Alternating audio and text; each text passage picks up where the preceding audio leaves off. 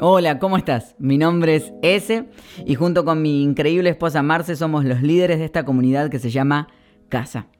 Estamos emocionados de compartir contigo nuestro podcast semanal donde traemos las mejores enseñanzas de casa directamente a tus oídos. Ahora quiero contarte algo, que a partir de ahora tienes la oportunidad de apoyarnos en esta emocionante travesía. ¿Cómo? Es muy fácil y súper genial.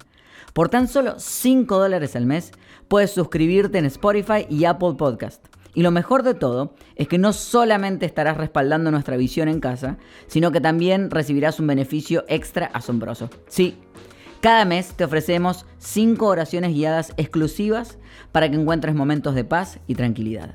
Así que prepárate para sumergirte en conversaciones relajadas, aprendizaje inspirador y un ambiente que te hará sentir como en casa. Gracias por unirte a nuestra familia casa a través de este podcast. Comencemos este viaje juntos.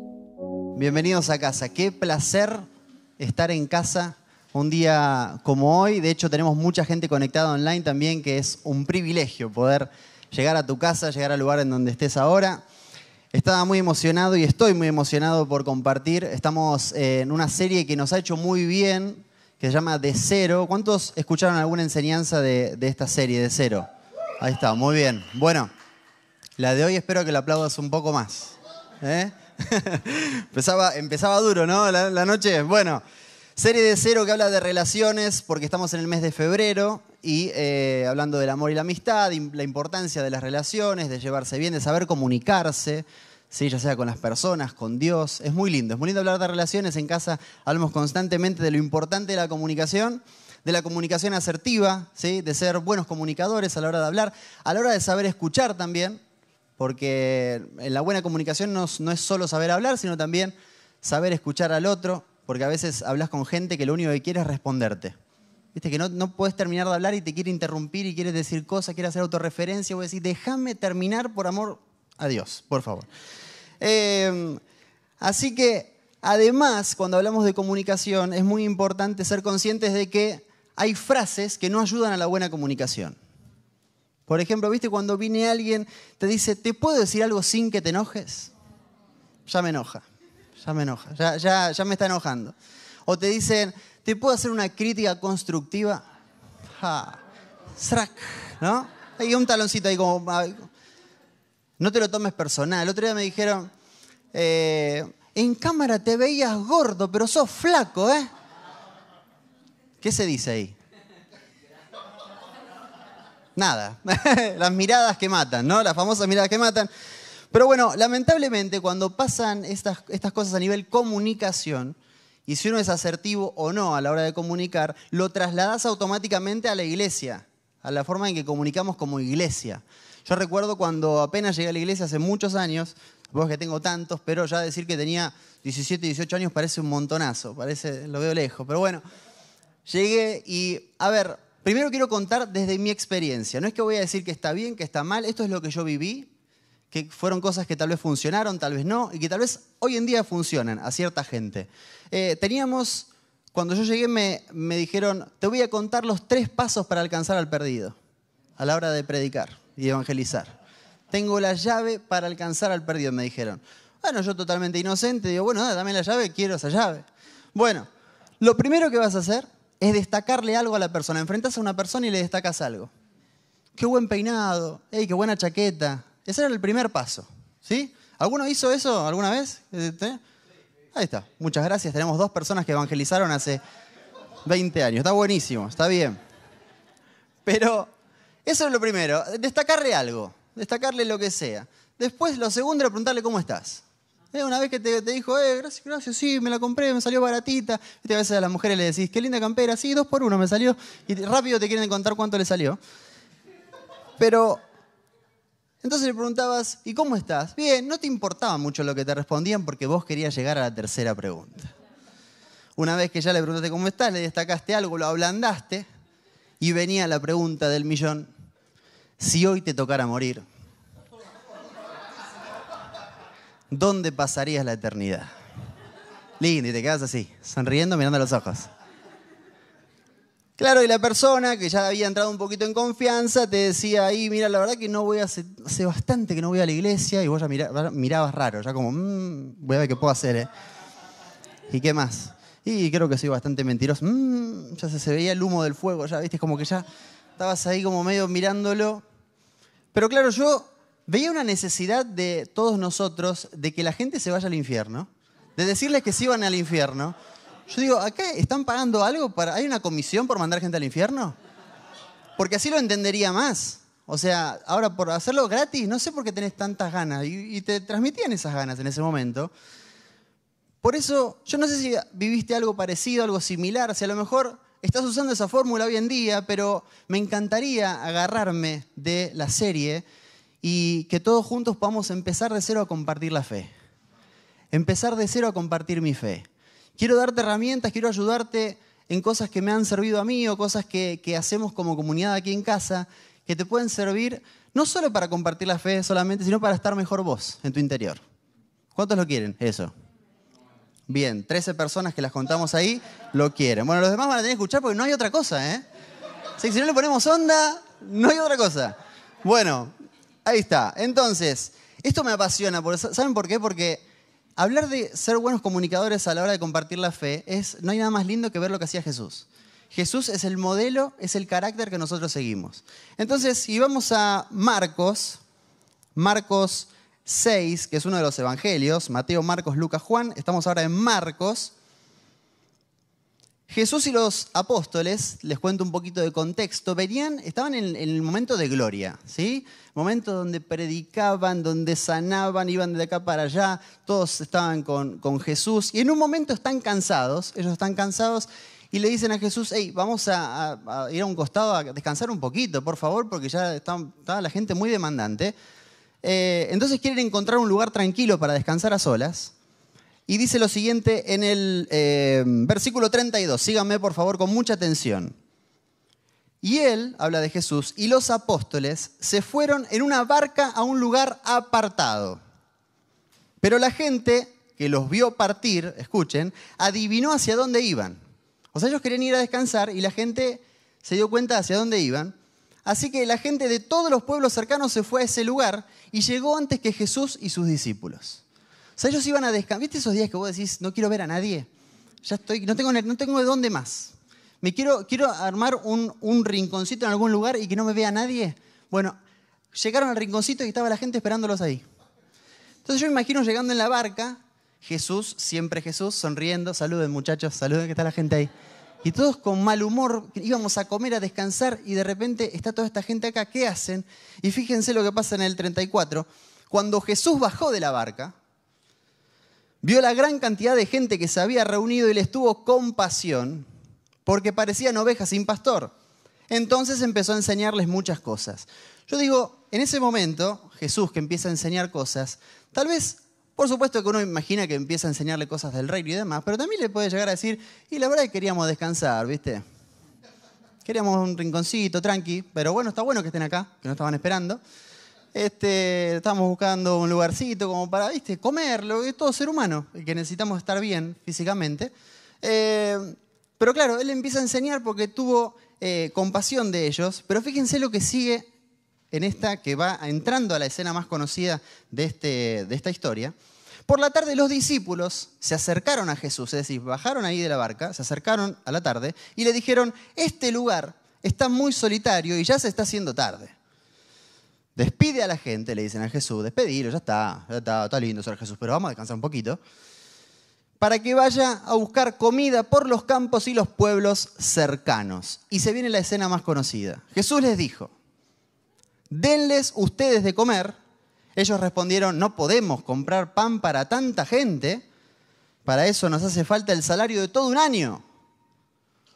Jesús les dijo, vayan a ver cuántos panes tienen ustedes ellos fueron y al rato regresaron diciendo, tenemos cinco panes y dos pescados. Como diciendo, esto es imposible lo que vos querés hacer. Entonces Jesús ordenó que todos se sentaran en grupos sobre el pasto verde. Dice que la gente se sentó en grupos de 100 y de 50. Imagínense la cantidad de gente que había. Luego Jesús tomó los cinco panes, los dos pescados, miró al cielo. Yo siempre cuando veo esta imagen digo, miró al cielo, imagino a Jesús agarrando, teniendo multitud enfrente, agarrando los cinco panes, los dos peces, decir, haceme quedar bien, por favor. No me quemé. O sea, yo ya hice todo por fe, le puse onda, ahora multiplicá. Bueno, siempre pienso lo cuando mira al cielo, ayúdame. Ajá. Sí. Dio gracias a Dios como diciendo, me vas a ayudar. Después partió los panes y los dio a los discípulos para que los repartieran entre toda la gente. Lo mismo hizo con los dos pescados. Bueno, situación conocida, todos comieron, sobró. Pero claro, dentro de esa situación de los panes y los peces, yo te conté detrás de escena, todo lo que estaba pasando detrás, todo lo que estaba pasando en el grupo. ¿sí? Este, por eso me, me fascina la idea de compartirte cómo empezar de cero a compartir la fe porque me sueño que de acá y toda la gente que está en este momento mirando, ustedes también están mirando, pero ellos están mirando online, me refiero a que me fascina la idea de que seamos una comunidad que puede compartir eficazmente la fe que tenemos en nuestro corazón. Y que no nos avergoncemos y que seamos claros y que podamos caminar con esa convicción. Claro, empezar de cero, como veníamos aprendiendo en la serie, implica a veces volver a empezar, sí, con lo que aprendiste y demás, pero volver a empezar. Es decir, en algunos casos hay que hacer borrón y cuenta nueva y decir, bueno, todo lo que aprendí me quedo con las enseñanzas, pero después eh, debo hacer cosas distintas. Y en esta escena, que es una escena de película, porque vas a ver muchos detalles, eh, hay, cositas y, y claves que te van a hacer muy bien. Primero que nada, si nosotros vamos al 35, recordad, están rodeados por una multitud y los discípulos por la tarde, dice en el 35, se acercaron a Jesús y le dijeron, este lugar está muy solitario y ya se está haciendo tarde. Despide a la gente para que vaya a buscar comida por los campos y los pueblos cercanos. O sea, la gente se quería acercar a Jesús y los discípulos querían alejar a la gente. O sea, como que de un momento a otro los discípulos se convirtieron en guardaespaldas de Jesús. La gente quería acercarse a él y los discípulos los querían alejar. Y cuando yo pienso en un guardaespaldas, pienso en el guardaespaldas de Messi. Desde que llegó a Miami, todos vemos a Messi y el guardaespaldas de atrás. Si no lo conoces, te muestro una imagen para que lo veas, lo tengas familiarizado. Aparece en todos lados el guardaespaldas de Messi. Es el, que no tiene pelo, que tiene mucha barba. El otro es Messi, para el que no sabe. Aparte, muy, muy amoroso. Mirá cómo agarra a la gente que quiere acercarse a Messi. Ahí lo está abrazando y le está diciendo, te quiero mucho, pero andate de acá. Esta me pareció muy tierna, esta foto. Están en una salida y está él ahí escuchando todo lo que están hablando. Decirle que la más, decirle que la más. Dale, pedirle la bebida que quiere. Bueno, está como... Eh, está muy pegado el guardaespaldas. Yo me imagino así a los discípulos, porque están con, un, con unas ganas de decirle a Jesús, por favor, nosotros estamos deteniendo a la gente, pero vos decirle que se vayan a comer a otro lado. Y qué peligro es cuando nos ponemos en el medio entre Dios y la gente. Qué peligro es cuando queremos ser los Jesús de la historia. Y queremos decir, no, es que Dios no quiere ahora estar con vos. Y Jesús está diciendo, córranse, déjenme tranquilo. Entonces, claro, cuando dicen, los discípulos dicen que resuelvan la comida después le hablas del reino, del futuro, los motivás, lo que vos quieras, pero ahora resolvamos lo de la comida, nosotros y ellos que vayan a resolver, me pongo a pensar y digo, no puede importarme más el futuro de la gente que el presente. No puede importarme más eh, a dónde se van, por eso te hablaba antes del infierno, no puede importarme a la hora de compartir la fe a dónde se va y no importarme lo que está viviendo hoy la persona. Los discípulos decían, tenemos que hablar de reino, tenemos que hablar de, todas las, buenas noticias que tiene el Evangelio, pero Jesús decía, está todo bien, pero eso puede esperar, ahora ellos tienen hambre y quieren comer. Entonces no sé por qué como iglesia nos salteamos ese punto y hacemos las cosas al revés. Y te hablo en plural porque todos somos iglesia. Acá no es para decirte, ah, mirá los que hacen mal las cosas. No, no, no. Nosotros venimos de ahí también. Y si nos, distraemos, probablemente caigamos ahí. Eh, y Jesús funciona así con esa fórmula que deja, que parece una ridiculez que te diga esto, pero Él habla de primero el presente y después hablamos de futuro. Y nosotros lo hacemos al revés. Hablamos de futuro, hacia dónde te vas, cómo tenés que hacer para ir al cielo, y no te importa cómo está la persona. La persona tiene ganas de decirte necesito un abrazo y vos le estás diciendo que se va a ir al infierno. Entonces, ese es el patrón que Jesús tiene no solo en esa situación de la alimentación milagrosa, sino cuando habla con la mujer samaritana, cuando cura a los paralíticos. Después te invito a que vayas y veas historia por historia y vas a ver que este patrón se repite una y otra vez. Él va al presente y le importa el presente más que el futuro. Y eso no quiere decir que no le va a hablar de reino, que no le va a hablar de las cosas que puede mejorar, pero siempre ubicado en el presente que está viviendo la persona. Y eso me llama mucho la atención porque a veces nos olvidamos y nos importa más a dónde va la gente que dónde está hoy. Es triste porque yo creo que algunos estuvimos o estamos empecinados con esa situación. A mí hace poco me pasó que estaba viajando en Uber, me tomé un Uber y ya cuando abrí la puerta del Uber, el tipo, el, conductor del Uber era tan cristiano que hasta salieron palomas de cuando abrí la puerta, salieron palomas a, tomar aire, porque era mucho y era adoración full. Entré en una noche de gloria ahí adentro. o sea, luego era como que, o sea, Pasó Jesús y dijo, parece un poquito mucho. Entro, bien, yo tranquilo, o sea, nada, sé feliz.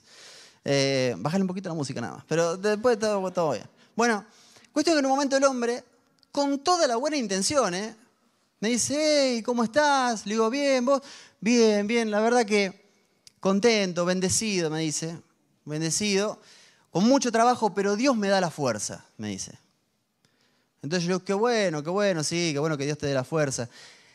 ¿Y a vos quién te da la fuerza? Me dice. Yo dije, ya entré, entré en la fórmula. Entré en los tres pasos. ¿Qué me vas a destacar ahora? Entonces me dice, yo, sí, también Dios me da la fuerza, mi esposa, soy papá hace, hace poquito, mis amigos. Y me dice, está bueno que nombres a Dios. Entonces me dice, pero Dios quiere ser parte de toda tu vida. Entonces yo, le, yo para que ya basta, digo, cerremos acá. Le digo, ¿sabes qué? Estoy de acuerdo porque yo también comparto tu fe, yo soy cristiano. Hermano, me dice. Pero qué bien, que yo sabía algo había en vos. Qué bien, qué bien, wow. Dios nos junta para... Bueno, está bien. Alguien te tiene que frenar, ¿no?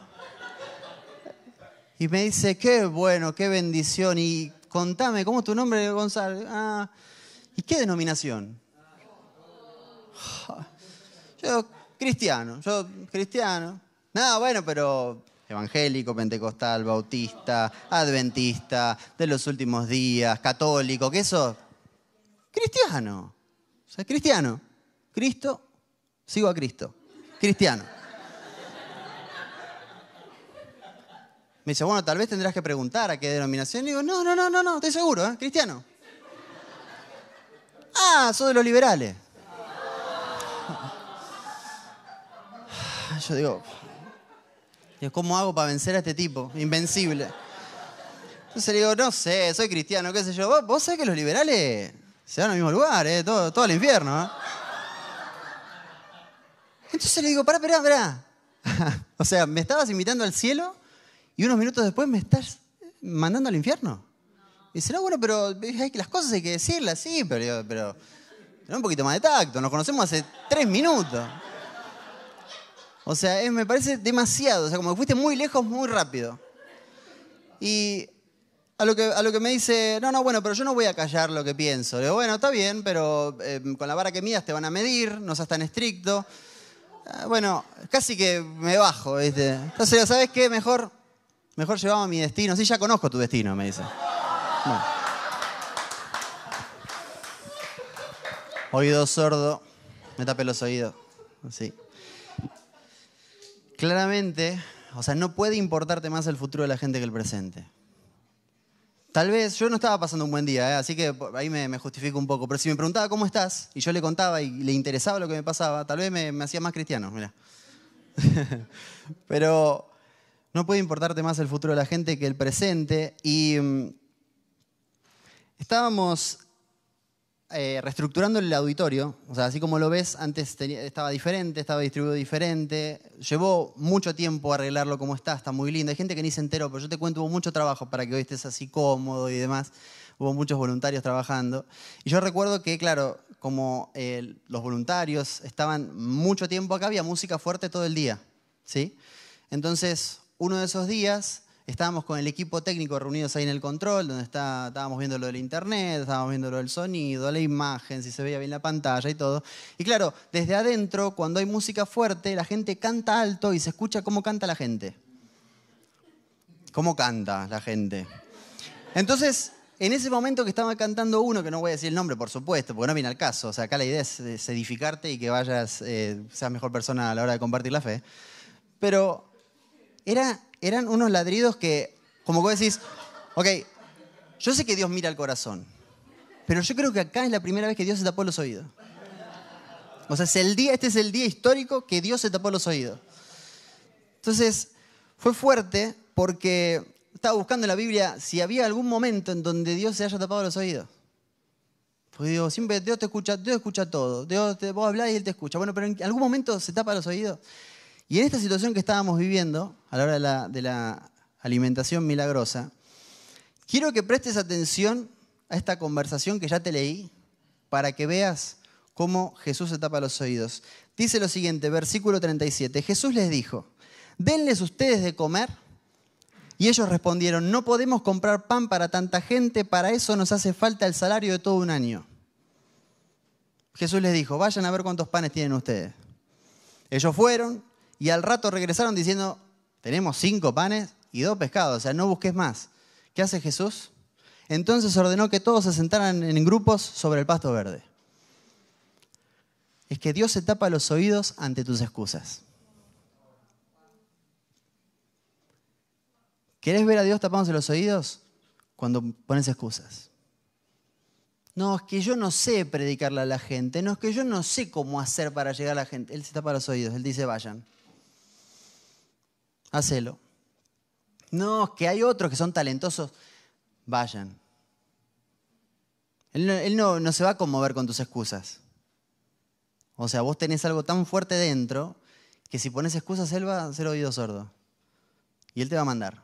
Y lo más lindo es que es muy loco porque a veces te dice, yo no sé cómo explicar lo que siento. Es que no tenés que explicarlo. O sea, la mejor manera de defender una idea es no defenderla es vivirla. Y el amor no se explica, se vive. ¿Viste cuando ves a, dos, a una pareja de enamorados? Que les preguntas primero, ¿y están enamorados? Sí. ¿Y por qué? Y no sé. Es que es hermoso cuando no sabes explicar el amor. Es hermoso. Yo prefiero a alguien que venga y me diga, yo amo a Dios y, me siento pleno. ¿Y por qué? Y no sé, pero el amor que tengo es impresionante. No se puede explicar el amor. Qué lindo encontrarse con una persona que esté tan convencida y tan plena que no tenga que explicar el amor de Dios, sino que cuando entra a un lugar se note que hay algo distinto. Sino que en cada situación, en cada actitud se pueda ver, porque nadie puede cuestionar tu bienestar. Nadie puede cuestionar tu bienestar. Si vos sos una luz andante, a lo sumo les vas a dar envidia, pero vas a transmitir. ¿Quién puede cuestionar tu bienestar? ¿Quién puede cuestionar tu plenitud? O sea, y yo aprendo porque hay gente que dice, yo no sé cómo servir a la humanidad. Bueno, mira, el mejor servicio a la humanidad es tu propio crecimiento interior. Es lo mejor que puedes hacer primero. ¿Vos querés un mundo mejor? Crece interiormente. Que se refleje lo que Dios está haciendo en tu vida. Porque el problema no es que no sepan que sos cristiano, el problema es que nadie lo sospeche. A veces que que decimos, no, bueno, es que yo no sé, yo estoy en mi trabajo hace, hace dos años y nadie sabe que soy, que soy cristiano. ¿Lo sospechan con tus actitudes? ¿Lo sospechan con cómo llegas a la mañana? Silencio.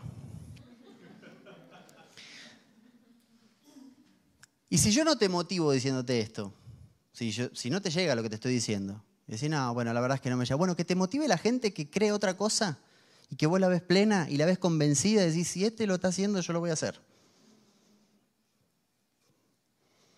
Yo siempre hablo de este tema porque, o de, esta, de, esta, de este ejemplo porque me pasó y me inspiró. Yo tenía una conocida que ella venía y te decía, hoy estoy abrazando la naturaleza y hoy, hoy soy un árbol. Hoy soy como un árbol. Eh, uy, se me cayó una hojita, ¿me la pasa? Se, se creía que era o sea, naturaleza, pero nadie podía cuestionarla porque era un canto a la vida. Era un árbol feliz. ¿Quién te va a decir algo? Era solidaria, pensaba en los demás, venía con buena onda, era generosa. ¿Qué le podés cuestionar? No podés talar ese árbol. Entonces, y yo digo, pero a veces le he preguntado, ¿cómo es que te sentís un árbol? Yo la única vez que me sentí un árbol fue un acto escolar, que, literal. Pero así que vos lo sentís, respiro, a ver, regame acá que me estoy quedando. O sea, era, impresionante, pero real. Entonces, y no estoy criticando, como te digo, no tiene que ver con lo que expliques, sino con lo que vivas. Nadie puede cuestionar tu bienestar. Eh, y no significa perfección, sino plenitud. Y esto quiero hacer mucho hincapié porque esto nos ha, no nos ha ayudado como cristianos o como gente seguidora de Jesús, de Dios. El mundo, o, vamos a decir, mucha gente, al cristiano se le exige perfección y el cristiano se lo toma personal. Entonces es una cadena de nunca terminar. Nosotros nos queremos mostrar perfectos y ellos cada vez que nos equivocamos dicen, ah, no sos tan perfecto, ¿eh? Es una cadena que nunca termina. Y es ridícula. Es ridícula. Por eso es que en casa nosotros fomentamos tanto la vulnerabilidad, el ser transparentes, el no fingir, el tratar de ser lo más naturales posibles.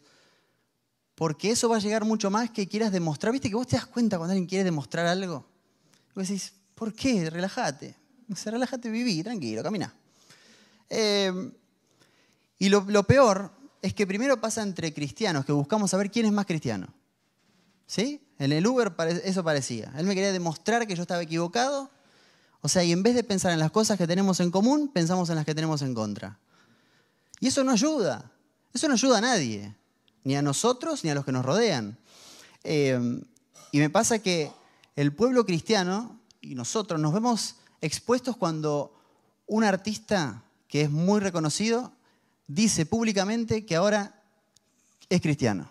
Y al principio estamos todos como, hey, bueno, Daddy Yankee, vamos todavía, venite al equipo, loco, dale. Lo sabía, qué bueno. Ahora pasan un par de semanas y ya le empezamos a exigir a Daddy Yankee que salga con una Biblia bajo el brazo, que empiece a predicar, que, baje toda su música de las plataformas, Queremos convertir la gasolina en agua bendita y no va a pasar. No es la idea. No es la idea. Entonces cuando te pones exigente, y generalmente los que más exigen son los que no hacen nada. Y eso es lo más triste. Daddy Yankee debería decir y predicar de tal manera. En el vecindario nadie sabe que la persona es cristiana. Ni la familia sabe que es cristiana y le está demandando a Daddy Yankee que predique. Pero fíjate que estoy poniendo un espejo, ¿eh? estoy hablando de mí, ¿eh? No es que estoy diciendo ustedes tienen que mejorar, somos todos nosotros como comunidad que tenemos que pedirle a Dios que podamos empezar de cero a la hora de compartir la fe. Porque hay muchas cosas que hemos aprendido, que nos han enseñado con buenas intenciones, que hoy en día no funcionan. Entonces, eh, sin ir más lejos, a nosotros como casa también nos quieren enseñar todo el tiempo a ser cristianos. De hecho, pasó hace poco con ese, que, está sacando un curso ahora, que empezó ayer, estuvo espectacular. Biblia para los que no leen la Biblia. Te da vergüenza un poco ir ahí, ¿no? Como, quiero ir al curso, yo leo, ¿eh? pero quiero ver lo que dice Ezequiel. Y lo que lo criticaron, pobre ese. Ah, estás haciendo plata con la Biblia. o sea, el curso está buenísimo. De hecho, se pueden suscribir acá. ¡Ah! Suscríbanse igual, está buenísimo. Pero me refiero a que el que no hace nada critica al otro cristiano, siendo que hay 250.000 mensajes disponibles en todos lados, las redes sociales, todo, y no, y quieren que todo sea gratis. Y él le llevó estudio, yo estuve en el curso, es espectacular. Entonces, qué injustos que somos, como cristianos contra cristianos. Ahora, ahora yo sé que acá en casa hay mucha gente que tal vez no se considera cristiana, que a lo mejor tiene fe, pero no, no así este, como estamos hablando. Y es un paréntesis que quiero hacer, porque si me estás escuchando, yo te pido por favor que no sumes a esa exigencia que le hacen al cristiano. No sumes a esa exigencia. Yo he escuchado mucha gente que me ha dicho a mí, sí, sí, sí, tienen a Dios en el corazón, pero se la pasan hablando mal de todo el mundo. No, no, no, bueno, tienen a Dios en el corazón, pero le contestan mal a todos. Los que no piensan como usted. Y constantemente le echan la culpa a Dios por la torpeza humana. Dios no tiene la culpa de nuestra torpeza. O sea, Dios no tiene la culpa de que nosotros eh, erremos al blanco. Y dicen, eso, eso me separa de Dios, ¿no? Eso no, no lo tolero. Es verdad, eso, la Madre Teresa Calcuta. o sea, por favor. O sea, creo que, me parece que es importante que sepamos que hay gente que no se quiere acercar a Dios por los errores o por los defectos de otra gente para no mejorar los defectos propios. Entonces le echan la culpa a los que hacen las cosas mal para no acercarse a Dios y mejorar sus defectos. Y para ir cerrando, porque ya llegó acá un muchacho que ya del alquiler se me termina, entonces tengo que ir cerrando. El 40, estamos en la historia de la alimentación. Escuchen por favor, porque esto es, lindo. La gente se sentó en grupos de 100 y de 50.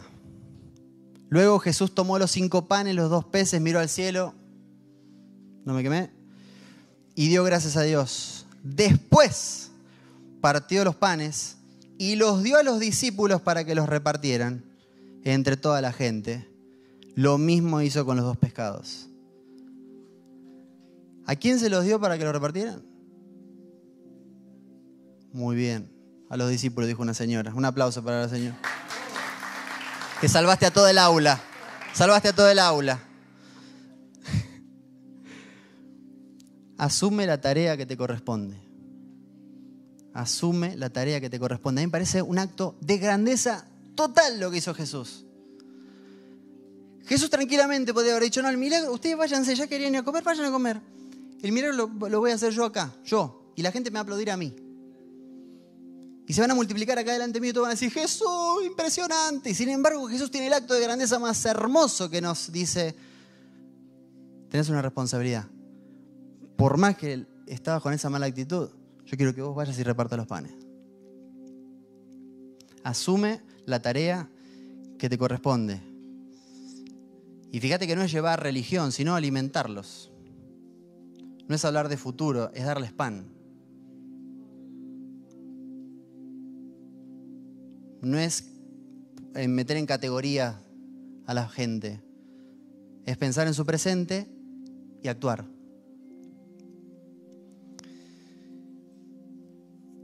Tu tarea no, no es llevar conceptos, cómo hacer para acercarte a Dios. No, no, no, tu tarea es llevar esperanza y fe. y mm, hace poquito salió una película, La Sociedad de la Nieve, ¿Cuántos la vieron acá? Bien. Está basada en la famosa tragedia de los Andes. ¿sí? Una famosa tragedia de los Andes que habla de 45 pasajeros que eran compañeros de escuela, muchos de ellos amigos, fueron de Uruguay a Chile. ¿sí? Ahí pueden ver imágenes, van a, van a mostrarles unas imágenes para tal vez lo, lo ven familiar. Porque tenían un torneo. Cuestión que el piloto piensa que ya había pasado la cordillera, y empieza a bajar. Y cuando baja se estrella con la cordillera. Quedan varados 72 días en la cordillera, 25 a 30 grados bajo cero. Empiezan a morir, se tienen que alimentar entre ellos literalmente, con los que ya estaban muertos. Es una tragedia increíble. La película está en Netflix. Pueden, pueden verla si no les da impresión. Es conmovedora, porque está muy bien contada.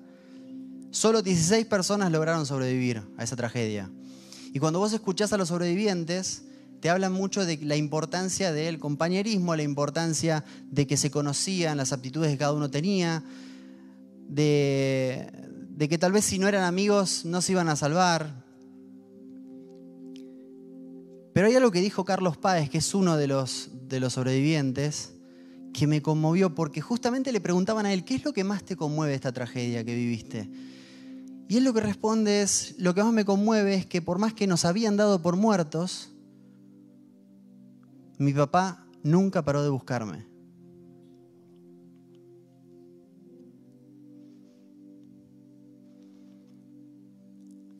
Entonces, para aquellos que dicen, yo no sé hablar de Dios, la verdad que no sé qué decir, primero vivilo.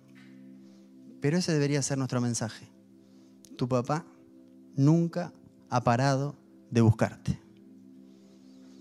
Tu papá nunca ha parado de buscarte. No importa la cordillera que estés atravesando, no importa si ya te dieron por muerto, ya te dieron por perdido, hay un papá que todavía te sigue buscando. Y tal vez necesitabas escuchar eso hoy. Tal vez viniste hoy solo para eso. Tal vez estás en tu casa hoy y era lo único que necesitabas escuchar. Tu papá no ha parado de buscarte. Y esa es la señal que tal vez necesitabas escuchar. Es que a veces en la simpleza es donde llega el mensaje. Entonces, ¿cómo empezar de cero